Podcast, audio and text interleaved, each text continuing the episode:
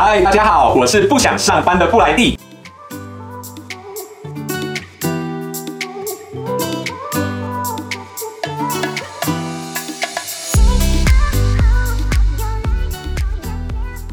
五大面向来分析，如果你想要兑换北美到台湾直飞的长荣商务舱，谁才是星空联盟最难用的里程？要评估一种里程好不好用，最关键的问题是到底容不容易换到机票嘛？毕竟里程就是一个数字而已啊，一定要兑换成机票才能够发挥价值。就算是有一种里程的兑换标准很低，但如果都查不到你想要的机位，那也很有可能并不适合你哦。布莱蒂就用洛杉矶到台北这条热门航线来当例子吧，挑选两个月，用各种里程计划。一天一天查询，到底有几个可以用里程来兑换的商务舱直飞机位？先看十二月哦，许多朋友最喜欢的全日空里程，Booking Window 是三百五十五天，所以理论上最远最远可以订到十二月二十九号的航班。从十二月一到二十九呢，一共可以查到十三个商务舱机位。联合航空呢，因为 Booking Window 更短，只有三百三十六天而已，所以整个十二月只能够查到十二月十号有一个商务舱机位。加拿大航空的里程 Airplan，因为 Booking Window 跟长荣是差不多。多的，一共可以查到二十四个机位。LifeMiles 的查询结果通常是跟加拿大航空差不多，但偶尔会有一部分的航班没有办法被显示。像是在这一次的例子里，十二月二十八号的 BR 十一航班，加航明明显示就有两个机位，但是 LifeMiles 看不到，就是看不到，所以总共是二十四减二等于二十二个机位。看完上面这些星空联盟成员航空，接下来布莱蒂就跟大家报告长荣自家里程可以查到的机位数量吧。光是在十二月一号到七号就有。八十三个商务舱机位，整个十二月加起来有超过两百个商务舱位置可以用里程来兑换，这个数量啊，几乎是加拿大航空的八倍还要更多，这真的是差太多了吧？那我们再来看看暑假七月，无论是使用哪一种星空联盟里程，都只能看到七月十六号剩下最后一个商务舱位置。但如果你用长荣里程呢，每周平均啊可以查到超过六十个机位，整个七月加起来一共有两百八十四个哦。所以在今天评比的第一个面向上，长荣里程。用压倒性的优势胜过所有的对手，其次是加航，再来是 LifeMiles，全日空是倒数第二名。联合航空的里程，很遗憾的只能敬陪末座。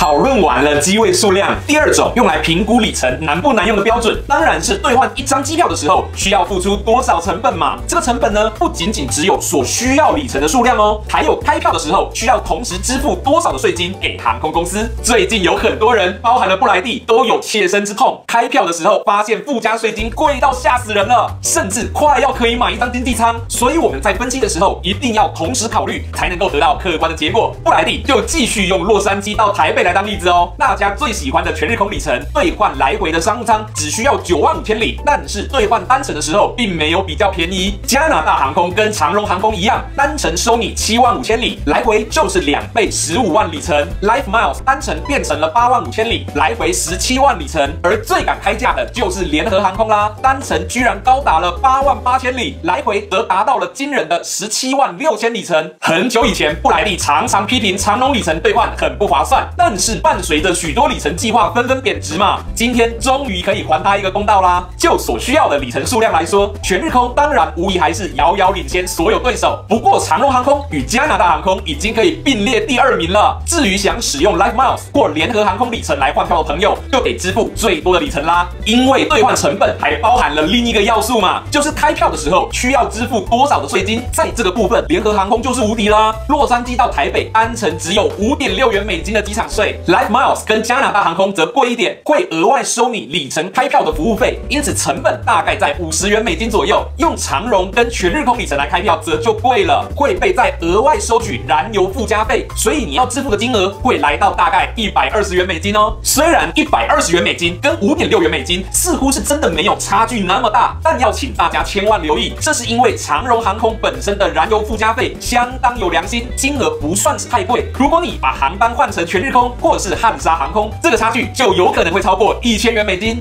第三个评估面向则是每一种里程的使用弹性。布莱迪认为，至少必须要被讨论的有两部分哦。第一个是规划行程时非常重要的路线规则，还有呢，则是开票之后退票与改票的额外成本。以路线规则来说嘛，LifeMiles 最没有弹性了，完全不允许中停。用联合航空的里程来开票也没有办法中停。虽然有 Excursionist Perk 可以赠送你免费单程，但是实用性啊，说实话。真的是不高啦！加拿大航空里程开票，如果你愿意多付五千里的话，可以有一次的中停机会，全日空里程就更大方喽，直接允许你一个免费中停或是开口。如果善用这个开口，甚至可以开出很有创意的路线。但是啊，这全部都比不上长荣里程开票超宽松的路线规则，一张来回机票可以中停台北两次，还可以两个开口。如果你一年里面会有好几个行程，用长荣里程来开外站出发的四段票，真的会超级划算。所以呢，在路线规则这部分，排名依序是长荣大于全日空，大于佳航，大于联合航空。最没有弹性的则是 Life Miles 喽。Life Miles 啊，不仅是在路线规则上没有弹性，在退改费用上也是非常惊人。退票要价两百元美金，改票则要一百五十元美金。布莱蒂是真的建议大家，除非是你完全确定的行程，不然要使用 Life Miles 来开票，一定要三思啊。加拿大航空收取的退改费用也不低哦，退票大约是一百一十元美金，改票大约是七十三元美金。长荣航空退票或是更改路线的话，会收你五十元美金。不过呢，如果只是要调整日期而已，就没有费用。这个部分全日空也是一样的，只调整航班日期，但是不更改路线与航空公司的情况免费。不过啊，如果你要退票或是重新开票的话，就要额外支付三千里程。联合航空啊，虽然在兑换的时候要付出去的里程真的很贵，但是好处就是退改票完全免费，这非常适合行程还没有完全确定，但是又想先把机位定起来的朋友们。综合以上这五大面向，布莱蒂把结果按照各种面向不同的重要性来给予加权，大家会发现长荣航空的里程，因为在可用机位数量上具有压倒性的优势，加上不算太差的兑换标准与退改费用，当然还有很宽松的路线规则，在整个评比上轻松拿下第一名的宝座。而有很多朋友努力累积的联合航空里程，虽然是拥有低税费、退改弹性的优势，但是因为 Booking Window 真的是太短了，机位本来就够少了，这根本抢不赢人嘛。所以如果你想要兑换直飞的长荣商务舱的话，联合航空会是最难用的选择。以上这是布莱蒂的分享，希望对大家会有一些帮助喽。如果你有更多的问题，或者想要听那个新的题材，都欢迎留言让布莱蒂知道。好，就这样啦，拜拜。